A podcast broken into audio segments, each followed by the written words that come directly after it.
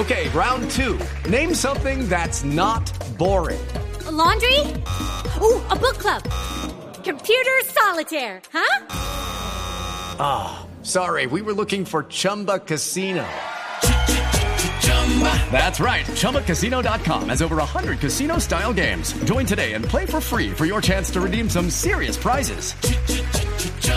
ChumbaCasino.com. No purchase necessary. Full prohibited by law. 18 plus terms and conditions apply. See website for details.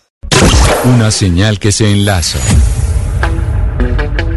Regiones conectadas a través de un dial.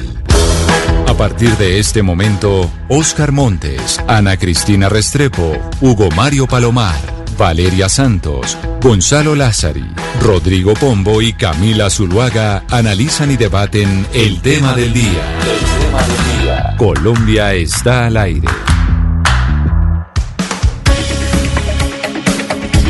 Las 12 del día, 15 minutos y nos conectamos con todo el país a esta hora para hablar del tema del día. Y hoy vamos a hablar de Salvatore Mancuso y su extradición a Colombia, porque ya ha sido noticia, han escuchado ustedes lo que ha venido pasando, los tropiezos que ha tenido el Ministerio de Justicia, la Cancillería, para pedirle a los Estados Unidos que extraditen a Salvatore Mancuso a Colombia, el ex jefe paramilitar.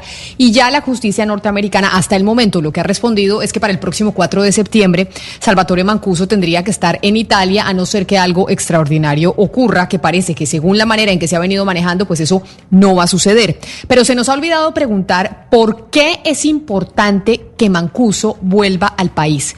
¿Qué es lo que tiene que decir Salvatore Mancuso? ¿Por qué hay, hay quienes pareciera que quisieran que no volviera? Ya dijo todo lo que él tenía que decir. ¿Por qué no lo había dicho antes? Precisamente para responder todas esas preguntas.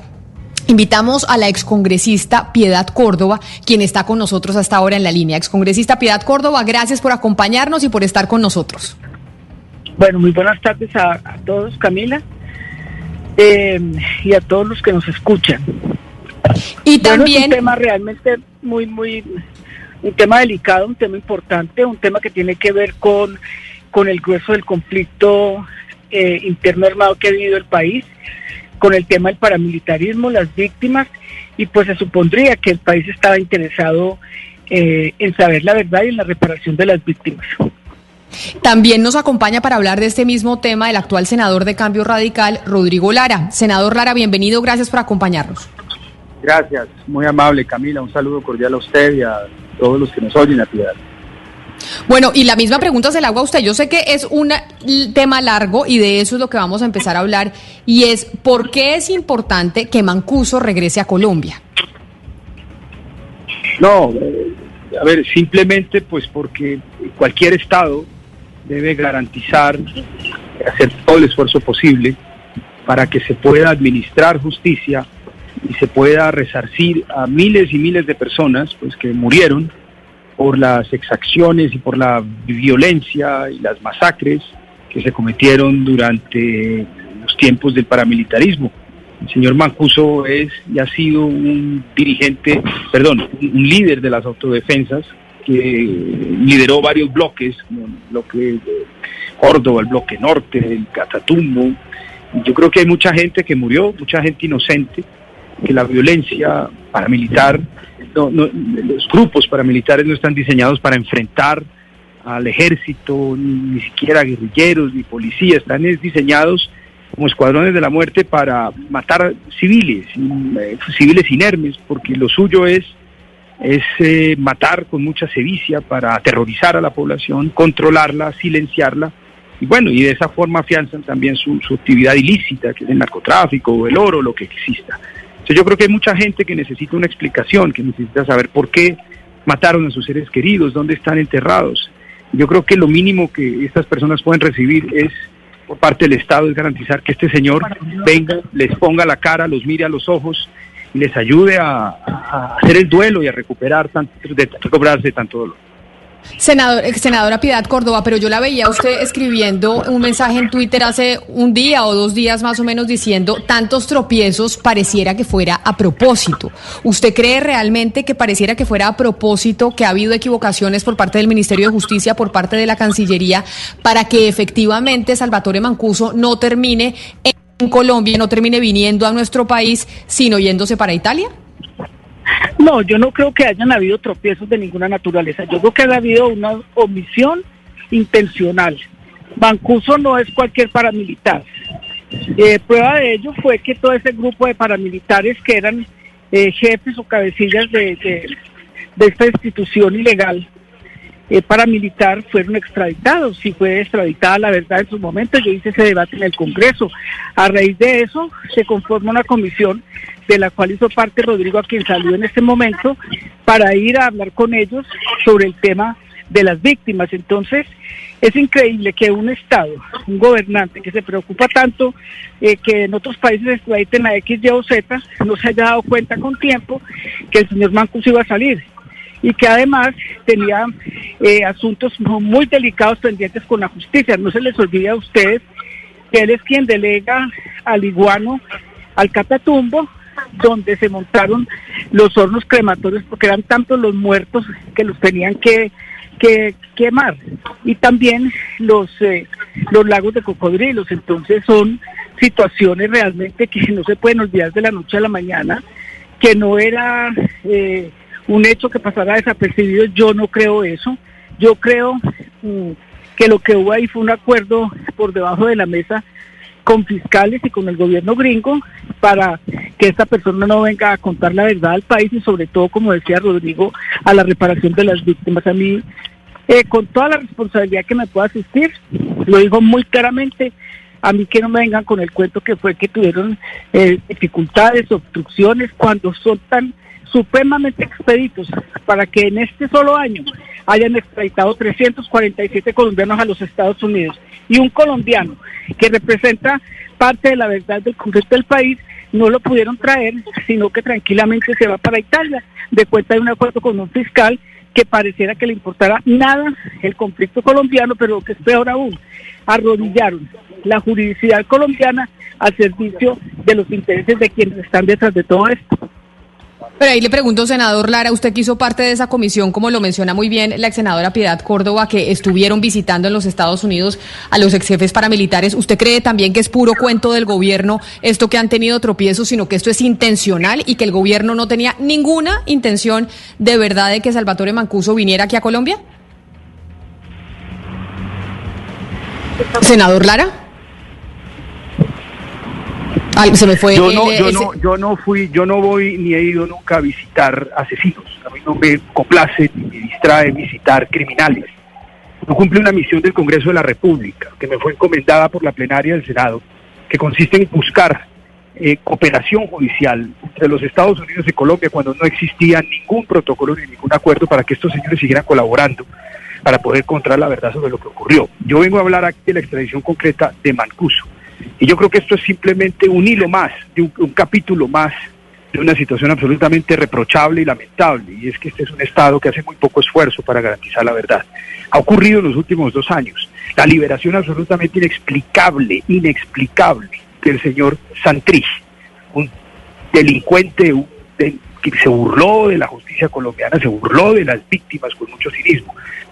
La liberación y la deportación de Carlos Leder, integrante del cartel de Medellín y su deportación a Alemania sin que este gobierno hubiera solicitado que lo llevaran y que lo trajeran a aquel país. Y ahora este capítulo de Mancuso. Yo creo que este es un Estado que francamente le, le, otorga muy poca importancia a la justicia, le otorga muy poca importancia a la verdad y muy poco entiende Pero senador Lara. las razones y las causas de esta situación. Eh, que, Ahí es donde yo le quiero preguntar a usted un poco porque... qué debe hacer el Estado para eh, justamente evitar eh, que esto se vuelva a repetir. Senador, parte un poco de la defensa del gobierno nacional en su comunicado de prensa, etcétera, de la Cancillería, ha sido decir pues que esto es un tema de la justicia, que esto es un tema de que la justicia, digamos, ha fallado y son ellos los que tienen que, eh, eh, pues digamos, presentar órdenes de captura por lo menos legítima y que la Cancillería simplemente expide un trámite, digamos, administrativo, de supervisión, casi que mecánico y que ellos no son los culpables, que esto es un tema de la rama judicial. Eso es creíble cuando uno examina, digamos, que al final, pues una deportación de Estados Unidos a Colombia le hace, eh, digamos, la migración si el presidente de la República llama y ya. Esto se les puede creer al final a la Cancillería del Gobierno que ellos no tienen nada que ver ahí, que todo es culpa de la rama judicial. No, no, no, claro que no, por supuesto que no. La, deportación de, un un colombiano que haya cumplido su pena en los Estados Unidos es, una, es un acto de expulsión, básicamente. Y eso es una medida unilateral y administrativa. Eso no, no se debe trabar un litigio ni ganar un proceso para, para que eso sea así. Italia no ha solicitado a Mancuso.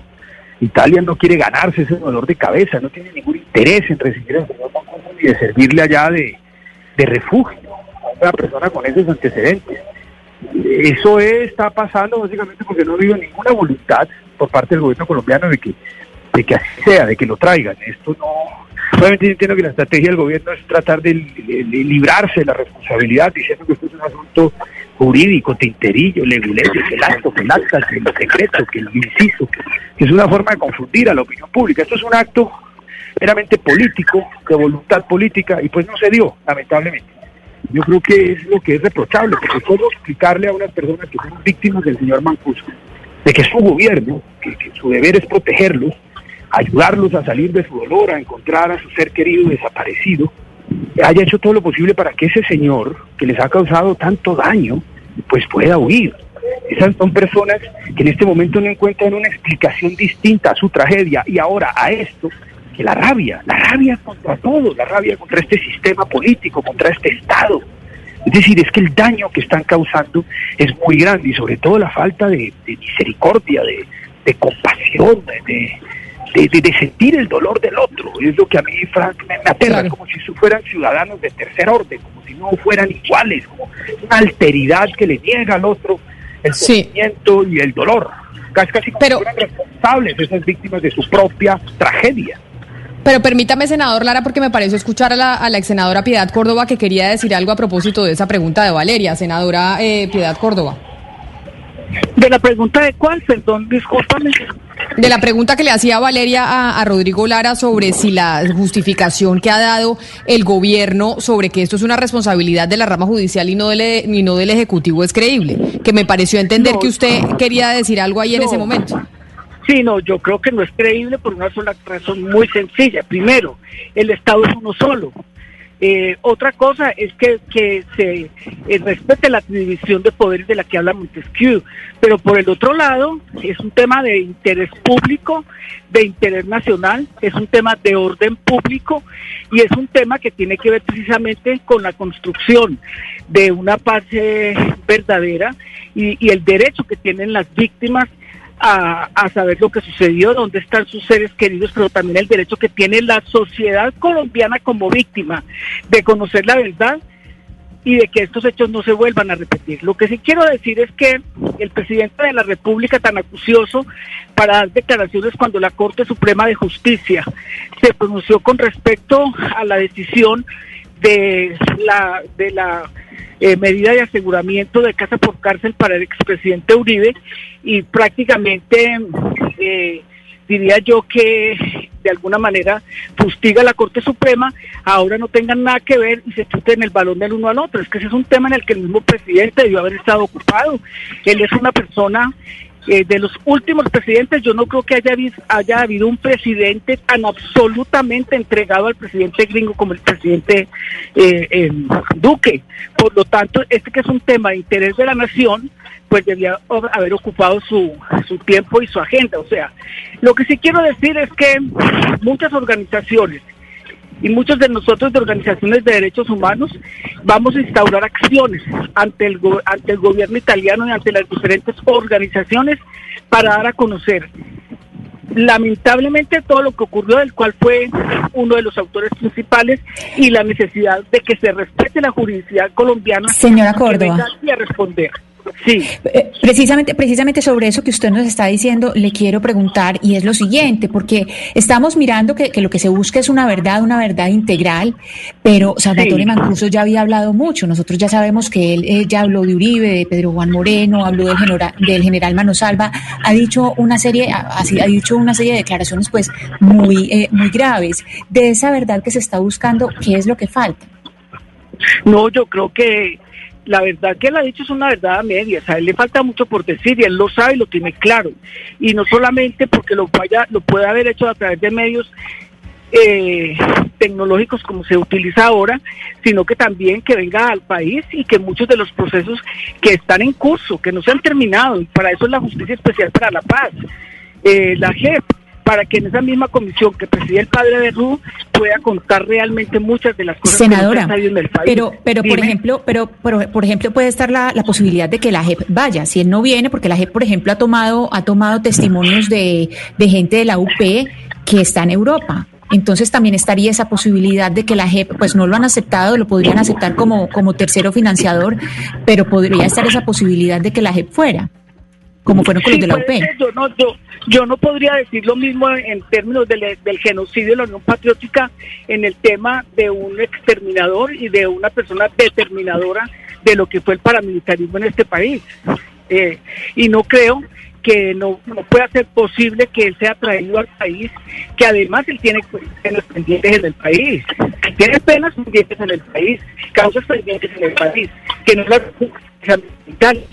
y que no son solamente competencia de la JEP, sino también de la, la justicia Senador Lara, yo creo, yo quiero profundizar un poco en la pregunta que le hizo Ana Cristina a la ex senadora Piedad Córdoba, y es que muchas personas dicen, bueno, pero de pronto hasta Bancuso no estaría mejor en Italia contando la verdad y de pronto no llegar a Colombia y correr riesgo por todo lo que sabe, etcétera. Eh, ¿No sería mejor, digamos, que él vaya allá y de pronto la JEP o el Tribunal de Justicia y Paz vayan y le retomen sus declaraciones y las adjunten al proceso? ¿Esto no podría ser válido también para las víctimas? Pues eh, no, no, no, no, no, no creo, no, no creo, porque pues el Estado encargado de administrar justicia y de resarcir a las personas que fueron víctimas del señor Macuso es este, que las víctimas son colombianas. Italia no tiene ningún interés en particular eh, a menos que se demuestre que pues murieron en masacres italianos. De lo contrario, no hay un interés por parte de la justicia de prender todo su aparato judicial, su aparato criminal y de investigación, y pues tampoco tiene la capacidad de, inmediación con la prueba, eh, los testimonios, la identificación de las víctimas están acá, en Italia. Yo no veo tampoco que él quiera, no veo cuál es el incentivo más allá de algunas declaraciones muy generales y de pedir perdón de pronto de lejos para que pueda darle un poquito de descanso a su alma. no, ahí no, va a haber nada, ahí no va a haber absolutamente nada, nada concreto. Mucha gente va a estar una explicación sobre lo que les pasó y dónde están sus seres queridos. Pero ahí es, esa, esa, respuesta. los años esa respuesta suya, senador Lara, es importante porque entonces se quedaría sin incentivo Salvatore Mancuso en Italia para contar lo que sabe y aún no ha dicho. Que esa podría ser una, una respuesta a por qué es importante que esté aquí en Colombia y no que termine en Italia, porque allá en Italia no va a tener ningún incentivo para contar la verdad. En cambio, aquí en Colombia sí, porque contar esa verdad le ayudaría con las penas que tiene pendientes. Y tal vez, mire, yo creo que se ha, querido utilizar mucho políticamente la, situación de Mancuso. Entonces lo han querido utilizar como una herramienta también para golpear a otro sector político, al que acusan de cercanía. Eso lo ha hecho particularmente la izquierda. Eh, eso puede ser, terminar en algo, pero yo creo que lo, lo importante aquí, francamente, es que nosotros entendamos que son miles de personas. Imagínese usted la masacre de Samaniego, que es la que tenemos más fresca en la memoria, multiplicada por miles porque ese es el proceder. La, violencia paramilitar usa ese proceder. Y es la violencia básicamente de matar civiles inermes de una forma brutal, de una forma despiadada, con un rito de violencia como práctica. ¿Para qué? Para aterrorizar a una población y controlarla y evitar que se acerque su grupo rival en el narcotráfico o en lo que sea. Entonces, pues, lo más grave en el fondo es eso. Es eso, es eso. Es que estamos repitiendo los mismos patrones de la violencia de los años 50, en donde unos 200 mil, nunca se supo cuántos muertos en la violencia, y el Estado pues no hizo un esfuerzo por encontrar un relato de verdad, por oír ni siquiera las víctimas. Las víctimas nunca fueron escuchadas, las personas que vivían en unos pueblos y llegaban unos grupos y los mataban y les sacaban a los hijos, a las mujeres del vientre y le cortaban la lengua al hombre, y bueno, en fin, todas esas, nunca hubo una explicación. Y esa semilla, pues cuando a usted le pasa eso, usted solo puede explicar su situación con una gran rabia, una gran frustración. Y esa es la semilla de la repetición de los ciclos de violencia. Por eso la violencia en Colombia, a pesar de que en muchas, en varias ocasiones se, ha silenciado, se han silenciado las armas, la violencia como práctica se ha mantenido. De la violencia en los años 50 se mantuvo con la violencia guerrillera, se mantuvo con el paramilitarismo, solo que pues con contextos distintos y coyunturas distintas, pero esa utilización de la violencia contra la población civil se perpetúa y se perpetúa y se perpetúa porque no hacemos un esfuerzo racional por oír a la gente, darle una explicación, eh, que entiendan lo que les pasó, intenta resarcir moral y espiritualmente y eso solo lo logra una explicación y la verdad y que les pidan perdón estas situaciones. Eso es lo que yo veo grave, eso es lo que yo veo grave es que no aprendemos de la historia, somos absolutamente negados. Y ese es el concepto que se menciona mucho que esbozó Albert Hirschman sobre fracasomanía. La fracasomanía no es que estamos, estamos muy negativos, no, es que tenemos una vocación a pensar en el fracaso porque no aprendemos de nuestra propia historia. Estamos negados a aprender de lo que hemos vivido en, la, en, en el pasado para no volver a cometer ese error. Y eso es la fracasomanía. Y eso es repetir ciclos, ciclos de violencia y historia. Sí, ahora Ana Cristina recordaba algunas de las cosas que ha dicho Salvatore Mancuso estando en prisión, pero también dijo estando en libertad, creo que en el 2004 o en el 2005, algo sumamente grave. Doctora Piedad Córdoba dijo, si usted lo recuerda, que el 35% de los congresistas de Colombia para entonces habían sido elegidos con el apoyo de los grupos paramilitares. Usted para esa época era senadora de la República. ¿Cuál era la, relación, doctora Piedad, entre, entre las autodefensas de Mancuso y la clase política? Eh, yo lo recuerdo muy bien porque la primera persona que, lo, lo, recuerdo muy bien porque la primera persona que lo expresó fui yo, inclusive antes de que lo dijera Mancuso, por una razón muy sencilla, porque eh, recuerdo que eh, uno de los galán que estaba trabajando en el periódico El Diario El Tiempo, yo llevé un mapa de las elecciones y le demostré cómo en las regiones donde estaba el paramilitarismo habían sido electos eh, una cantidad de representantes y de senadores. Y yo dije exactamente que podía ser un 30% y me llovió, mejor dicho, eh, la, más dura crítica de todos los lados de todo el país diciendo que, pues, que eso era una exageración y que eso no era cierto, porque yo además decía que es una democracia mafiosa y es mafiosa en la medida en que se alían para impedir que una persona que tiene que venir a rendir cuentas a Colombia como Mancuso se den que los obstáculos y las instrucciones para hacerlo. Pero lo cierto del caso es que en esa época, y ya eso está muy documentado, Mancuso lo ratificó, dijeron inclusive hubo pueblos en, el Cesar donde hubo más votos que habitantes, y eso fue totalmente eh, documentado. Entonces, fue la estrategia que tuvieron para apropiarse del Congreso. Es más, yo dirigí las elecciones territoriales en el, en el 2002, me parece que fue no, en el 2001, en el Partido Liberal y yo denuncié la apropiación de, de, de las gobernaciones y de las alcaldías por parte del paramilitarismo y casi me tumban de la presidencia y la dirección porque yo estaba exagerando. Y resulta que después de eso, una cantidad de personas mismas del Partido Liberal resultaron en la cárcel involucradas en paramilitarismo y algunos de ellos inclusive perdieron su, su gobernatura o alcaldías por el hecho de que fueron elegidos por el paramilitarismo. O sea, es una sociedad eh, mafiosa. Yo no creo tanto en lo que dice, en lo que dice Rodrigo, con todo respeto, en, la, en la, costumbre de, de, abortar lo que se puede hacer. Yo lo que creo es que es un Estado que está diseñado para este tipo de actuaciones, para este tipo de situaciones y para, y para mm, esconder de alguna manera quienes están involucrados en todo este tipo de desapariciones forzadas. Ahí, senadora, me quiero detener, porque ahí entramos a la palabra de esconder lo que pueda, la información que tiene Mancuso sobre los vínculos de clase política, dirigente, eh, sectores económicos vinculados con las Autodefensas Unidas de Colombia. ¿Qué o quiénes son los que no quieren que Mancuso hable? A ver, Camila, yo creo que en esto hay que ser supremamente responsables porque yo no voy a entrar en la tónica de acusar a X, Y o Z como por entrar en la onda o en la moda porque ese no es mi forma de, ser ni mi carácter. Yo creo que aquí hay responsabilidades muy ciertas, muy serias, hay acusaciones muy graves y él hizo parte de todo un tinglado que, que, participó en las elecciones, como él mismo lo dice, que votaron por Álvaro Uribe, que votaron por eh, parlamentarios que hoy, inclusive algunos de ellos ya pagaron condenas, como el caso de Juan Manuel López Cabrales, por ejemplo, del Partido Liberal. Él es el que tiene que contar la verdad, contrastarla con con la verdad en la costumbre secundum legem, como dice la, la normatividad, de la gente, lo que la gente sabe, lo que la gente fue testigo, lo que la gente además conoció, lo que la gente puede relatar y sobre todo un régimen del terror que se implantó por parte de, de él y de ellos, no solamente Mancuso. Por supuesto, yo no quiero que usted entre en el juego de acusar, ni más faltaba, no le pediría eso, senadora Piedad Córdoba, pero cuando decimos que el gobierno del presidente Iván Duque está haciendo a propósito que Mancuso no termine en Colombia, sino termine fresco de la pelota en Italia, eso quiere decir que, el, que el gobierno de Iván Duque está defendiendo los intereses de quién o de, de quiénes.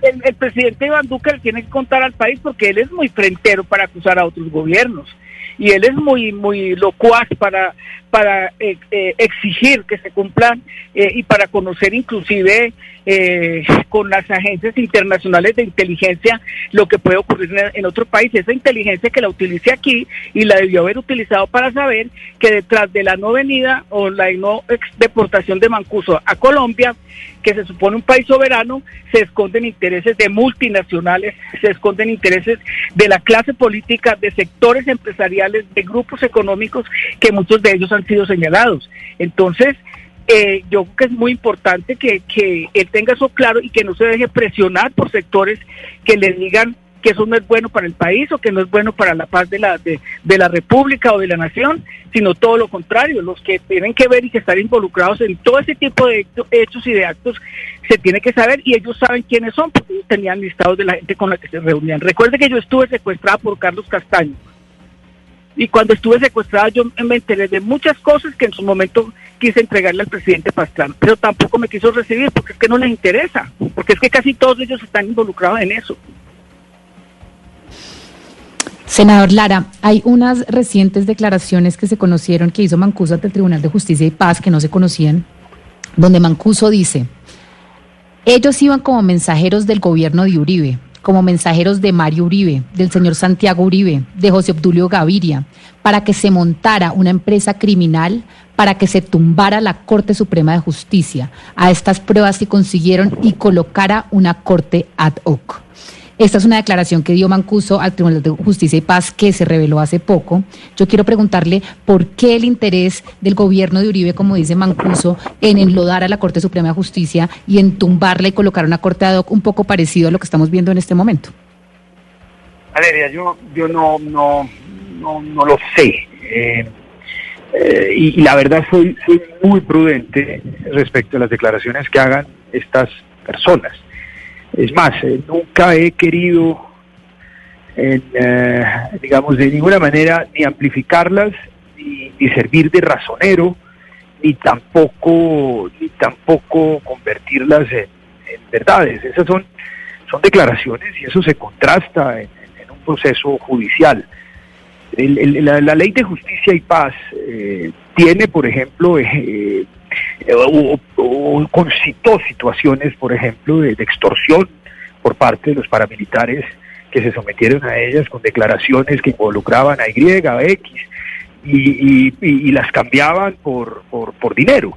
Entonces, eso creo que hay que ser muy prudentes y nosotros que estamos en, esto, en esta actividad de representación política tenemos que ser muy, muy, prudentes y no utilizar eso como una herramienta de, de disputa política. Mire, yo creo que la, esencia, la, la, raíz detrás de estas estructuras eh, paramilitares que llaman, es el narcotráfico, es decir, la, base que sirvió de expansión a estas estructuras, particularmente en el norte del país, fue el narcotráfico, el antiguo cartel de Medellín, una vez pero, sirve para esa expansión de esa, de esa, de esa organización. Eh, y, obviamente ejercieron un poder fáctico en muchas regiones. Y ese poder fáctico obviamente llevó a supeditar a otros poderes, como el poder político. Yo creo que hubo parapolíticos de los condenados que fueron cómplices malos. Otros simplemente eh, les tocó pactar para salvar su vida, porque estos hombres impartían justicia y administraban. Es como a propósito, a propósito de eso que está diciendo. Las juntas de acción comunal fueron herramientas de cierta forma de control social de las FARC de la población. Y esas juntas de acción comunal en San Vicente del Caguán, en Puerto Rico, en Milán, existen y son supremamente organizadas.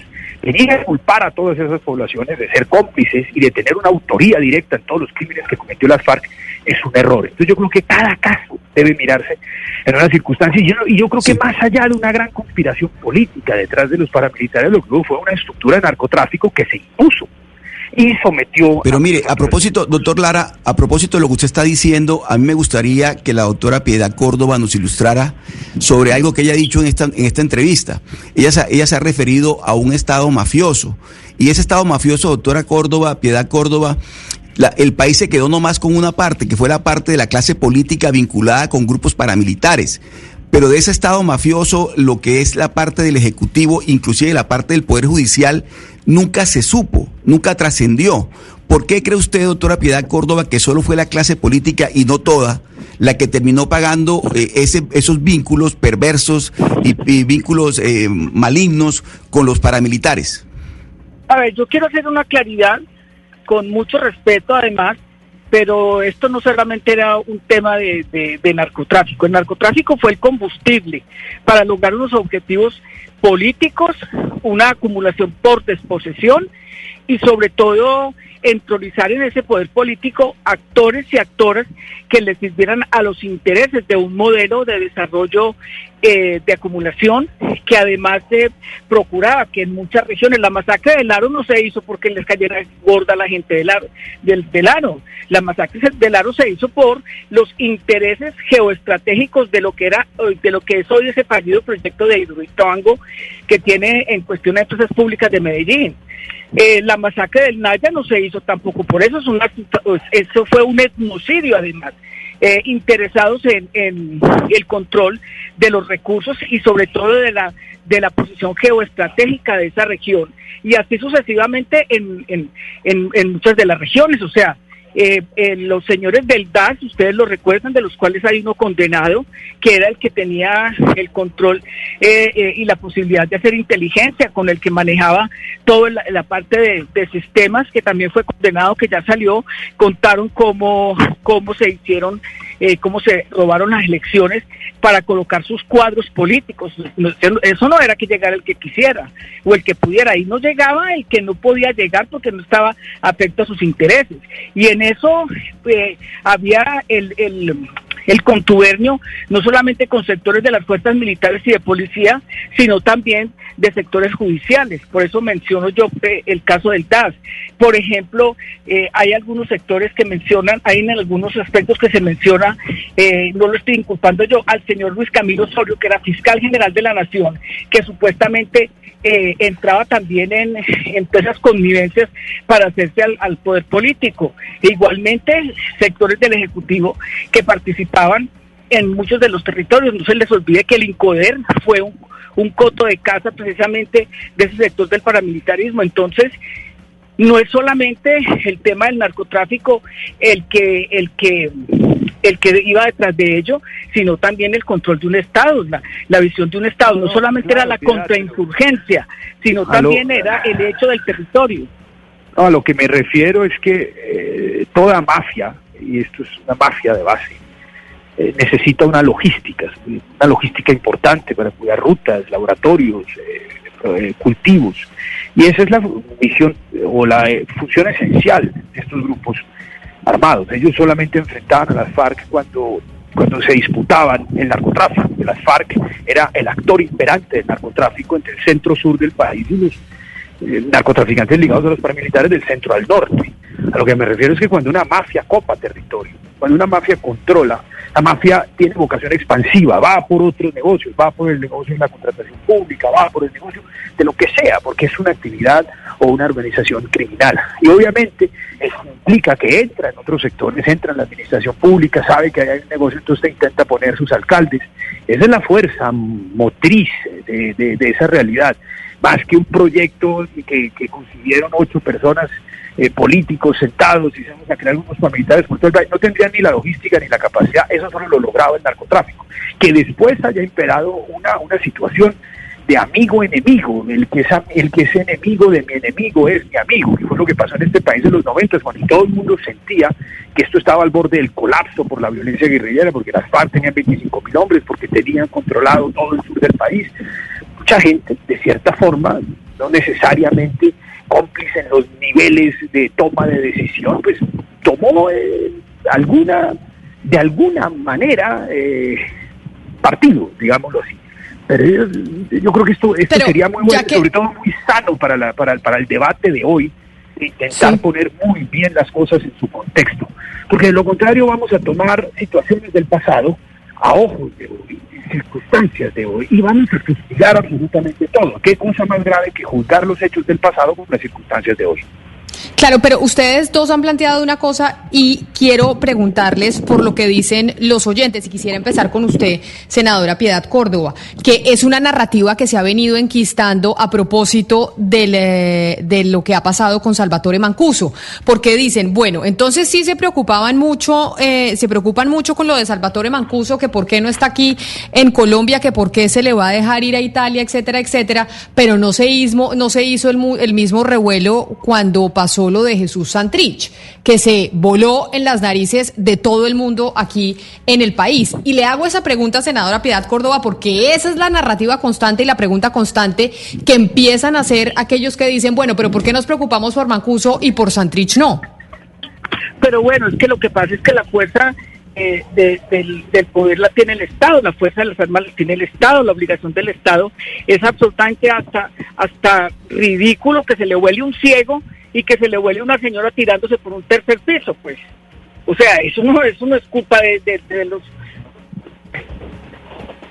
las instituciones del país. Se supone que el gobierno tenía la responsabilidad de la custodia y sobre todo en un caso tan importante para el tema de la paz como era en el caso que, que se venía en comento con el tema de las paz y de la firma del acuerdo. Esa es una responsabilidad que se vuelve casi que hasta el ridículo, o sea, se le vuela un ciego y se le vuela una señora. Entonces, que supuestamente estaba cumpliendo una pena. Y eso tiene que ver con la responsabilidad del Estado. Yo, o sea, muchos de nosotros quisiéramos que eso no hubiera pasado, porque eso ha afectado terriblemente el proceso de paz. Pero lo cierto del caso es que en, ese, en, en este caso el Estado tiene la obligación de buscarlo, encontrarlo y traerlo. Y tiene la obligación de pedirle al presidente constitucional de Venezuela, no a, a, a, a una figura humorística, que le devuelvan entonces a la señora que está allá en Venezuela pero ese es el Estado. Y yo con eso estoy de acuerdo con la gente, pero, pero no quiere decir ello que porque nosotros hayamos, o yo en mi caso particular, que es congresista tan de la paz, eh, esté de acuerdo de cuando son unos sí y cuando son otros no, no señor. Aquí hubo funcionarios de alto nivel y de empresarios el nombre bajo mi responsabilidad de uno, del señor, eh, eh, eh, ¿cómo se llama? Eh, bueno, ya le digo el nombre porque no quiero recordar. Cuando a mí me secuestraron, ese señor se dirigió y ahí está el alemán, está eh, los que estuvieron en la catedral, lástima que se murió uno de ellos, que fue uno de los que están en mi caso de secuestro, Chavarría Olózuga, el señor Chavarría Olózuga, que les envió una carta diciéndoles de cómo era posible, que el país jamás se los iba a perdonar, que me hubieran dejado viva, que a mí me tenían que haber matado y no dejarme regresar porque era un peligro para la nación. Y el peligro que yo representaba era pensar distinto. Y no es una historia del pasado. El paramilitarismo está más vigente que nunca. Que nos digan de dónde, quién está matando a los líderes y lideresas en el país. Pero entonces, pero, entonces esa acción, esa acción que ustedes van a emprender Usted ahorita nos habló que van a emprender una acción eh, de varios eh, de varias organizaciones sociales. Exactamente qué van a pedir en esa acción y si retornaran a Mancuso acá sería para que estuviera bajo eh, cuál jurisdicción, o sea, cuál sería el, ideal para ustedes. Háblanos un poco de esa de esa acción que van a emprender. A ver, yo, a ver, yo creo que, que primero que todo no se trata de una acción de vindicta, no se trata de eso porque yo sí fui de las que, yo fui la autora de la proposición por la cual a una invitación que nos hizo Mancuso, que la gente tiene muy mala memoria, Camila. Mancuso me dirigió a mí una carta para que fuera a los Estados Unidos a visitarlo y yo le pedí autorización al fiscal de ese entonces que si estaba al lugar o que si había alguna eh, se podría obstruir. Entonces, nosotros en ese orden de ideas pues lo que queremos es que él venga y le diga al país y a las víctimas que tienen que reparar todo lo que ha pasado. Es que aquí hay una, una juridicidad. Colombia es soberana jurídicamente. No puede ser que quede a expensas de la justicia. Y por eso... Y por eso, senadora, es importante este testimonio suyo, porque cuando usted habló con Salvatore Mancuso, precisamente, él en ese momento, hace ya eh, unos años, cuando usted se reunió con él, le dijo que estaba dispuesto a contar todo, sí o no, pero no todo de la clase política solamente, sino también de la, de la clase, ¿por qué no?, empresarial de Colombia y su vínculo con el conflicto.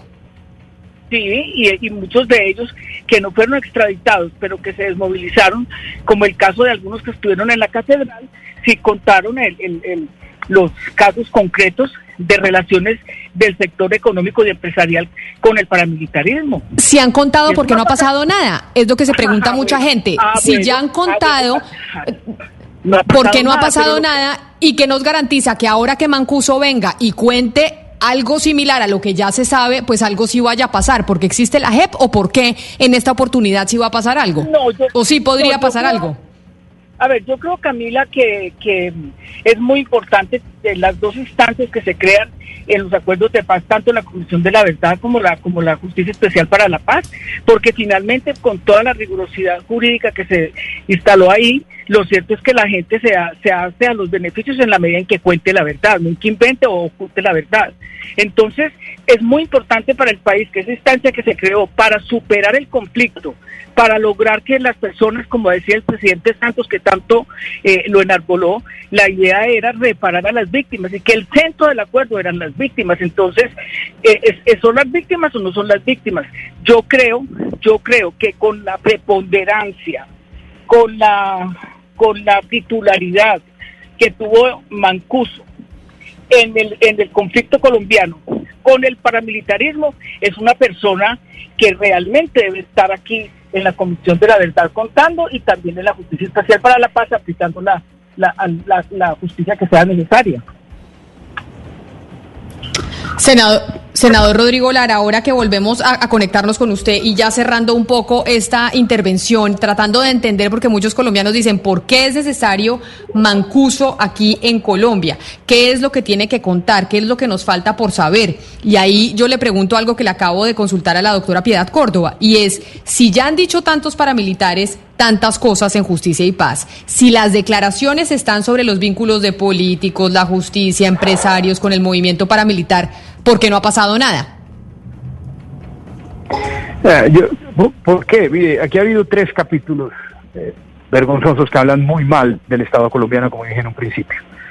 La fuga de Santrich es un individuo eh, ante las cámaras se burló de los colombianos una canción cínica de quizás, quizás, quizás. es el desprecio más absoluto por, por la justicia y el desprecio por sus víctimas y el desprecio por todos aquellos que sufrieron. Segundo, eh, la deportación, la fuga de Carlos Leder a Alemania, sin que aquí el Estado se haya pellizcado. Y ahora ya la tercera, la tapa, pues además este es el, criminal, digamos, en, magnitud, el más grande de estos tres, es la fuga en Mancuso yo me digo, pero ¿qué tipo de Estado es este? Es decir, que el, Estado tiene como función principal administrar justicia, es decir, dirimir los conflictos entre sus ciudadanos y resarcir al que se le ha causado daño eh, administrando justicia. Esa es la esencia, la razón principal de un Estado, mantener el orden público, administrar justicia y acuñar la moneda. Y un Estado que renuncia deliberadamente, pues es un Estado que está renunciando a sus principios más importantes, no es un error político, es un acto contra el Estado y sus principios fundamentales. Pues dando un ejemplo aterrador, aterrador, aterrador. Y yo le digo, miren, los políticos, todo eso, lo que sea, aquí ya ha habido, en pocas partes del mundo, una acción muy contundente por parte de la Corte Suprema. Fueron casi 40 congresistas que terminaban en la cárcel. Faltan más cosas, tal vez. Pero es que aquí lo más, lo es a la gente a la que le mataron a sus seres queridos. A esas personas, el que se las mató fue Mancuso. Que haya tenido complicidad amplia, extensa, corta, íntima, no lo sé, pero el que los mató en última fue él. Este señor es el que lo tiene que mirar a los ojos. El que tiene que sentarse y pedirles perdón. El que tiene que decirles, miren, esto pasó porque yo quería, qué sé yo, enfrentar la guerrilla y me volví un monstruo, igual o peor que la guerrilla. Entonces, cometió Estamos- y por eso se murió su hijo, por eso se murió su esposo y yo creo que está enterrado acá y vamos a buscarlo para que usted pueda hacer el duelo y este país pueda cerrar sus heridas. Es de verdad lo esencial, mucho más allá del corrillo, de la comidilla política, que si fulano fue amigo no fue amigo. Eso es lo esencial, es curar a decenas de miles de personas que necesitan una explicación a su tragedia.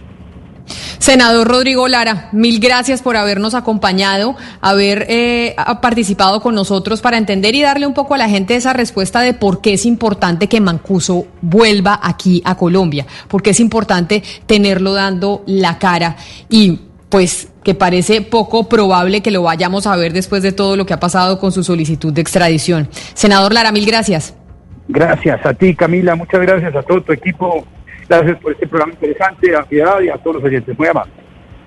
Senadora Piedad, y lo mismo para usted, agradecerle. Yo sé que son eh, muchos temas los que hay que tocar, pero queríamos tratar de entender por qué sí es importante que Mancuso vuelva, qué es lo que no quieren que se sepa y cuál es la verdad que se entierra si el señor Marcuso termina en Italia y no sabemos finalmente todo lo que pasó y todo lo que él tiene que decir. Mil gracias a usted también por haber estado aquí con nosotros. A ti, Camilita, y a todo el equipo, vuelvo y reitero mi, mi, la- mi postura y es que él debe venir a Colombia, él no ha contado toda la verdad y no es justo que mientras un ciudadano que comete un delito lo clavan en la picota o en una de esas cárceles tan horribles del país, el señor con, con cuentas pendientes en el país importantes para la paz se vaya al exilio dorado. Yo las invito, Camila, a ustedes que hacen muy buena investigación, que lo visiten en, en Italia a ver si está viviendo en un tugurio o está viviendo en una mansión. Claro que sí, senadora Piedad Córdoba. Mil gracias, Ana Cristina. Si tuviéramos que sacar tres cosas importantes que dijo la senadora Piedad Córdoba en esta entrevista, ¿cuáles diría usted que nos tenemos que grabar en la cabeza que no conocíamos? Pues Camila, me parece de gran relevancia primero, pues que nos dice que con varios grupos sociales van a emprender una acción para mandar a Italia, eh, para, para solicitar pues el, el regreso o pues el testimonio de Mancuso, eso en primer lugar. En segundo lugar, la carta que ella dice que el señor eh, Echavarría Olósoga, Hernán Echavarría Olósoga, eh, envió cuando le- Carlos Castaño la tuvo secuestrada y después la soltaron, que decía pues que a ella la debían haber dejado, ya la debían haber matado. Eso es lo segundo. Y lo tercero es mencionar la masacre del Aro en gancho con el proyecto Hidroituango. Pues así estamos y todo parece indicar, Valeria, básicamente que Mancuso a Colombia no va a volver. No, Camila, no. Pues digamos que si tuviéramos que apostar, pues las probabilidades que son que no, pues es que son cinco errores garrafales por parte de la Cancillería y también de la justicia, pues que lo que indican es, más allá de una negligencia, pues que de pronto sí hay una intención de que el señor Mancuso no vuelva eh, a Colombia. Son las, es la una de la tarde, un minuto. Así llegamos nosotros al final de Mañanas Blue cuando Colombia está al aire. ¿Por qué es importante que Mancuso vuelva? Ahí teníamos dos testimonios de una excongresista y una actual senadora. Ustedes, gracias por habernos también acompañado aquí en Mañanas Blue cuando Colombia está al aire. Ya llegan nuestros compañeros de Meridiano Blue con muchas noticias de Colombia y del mundo. With Lucky Land slots, you can get lucky just about anywhere. Dearly beloved, we are gathered here today to. Has anyone seen the bride and groom? Sorry, sorry, we're here. We were getting lucky in the limo and we lost track of time. No, Lucky Land Casino, with cash prizes that add up quicker than a guest registry. In that case, I pronounce you lucky. Play for free at LuckyLandSlots.com. Daily bonuses are waiting. No purchase necessary. Void where prohibited by law. 18 plus. Terms and conditions apply. See website for details.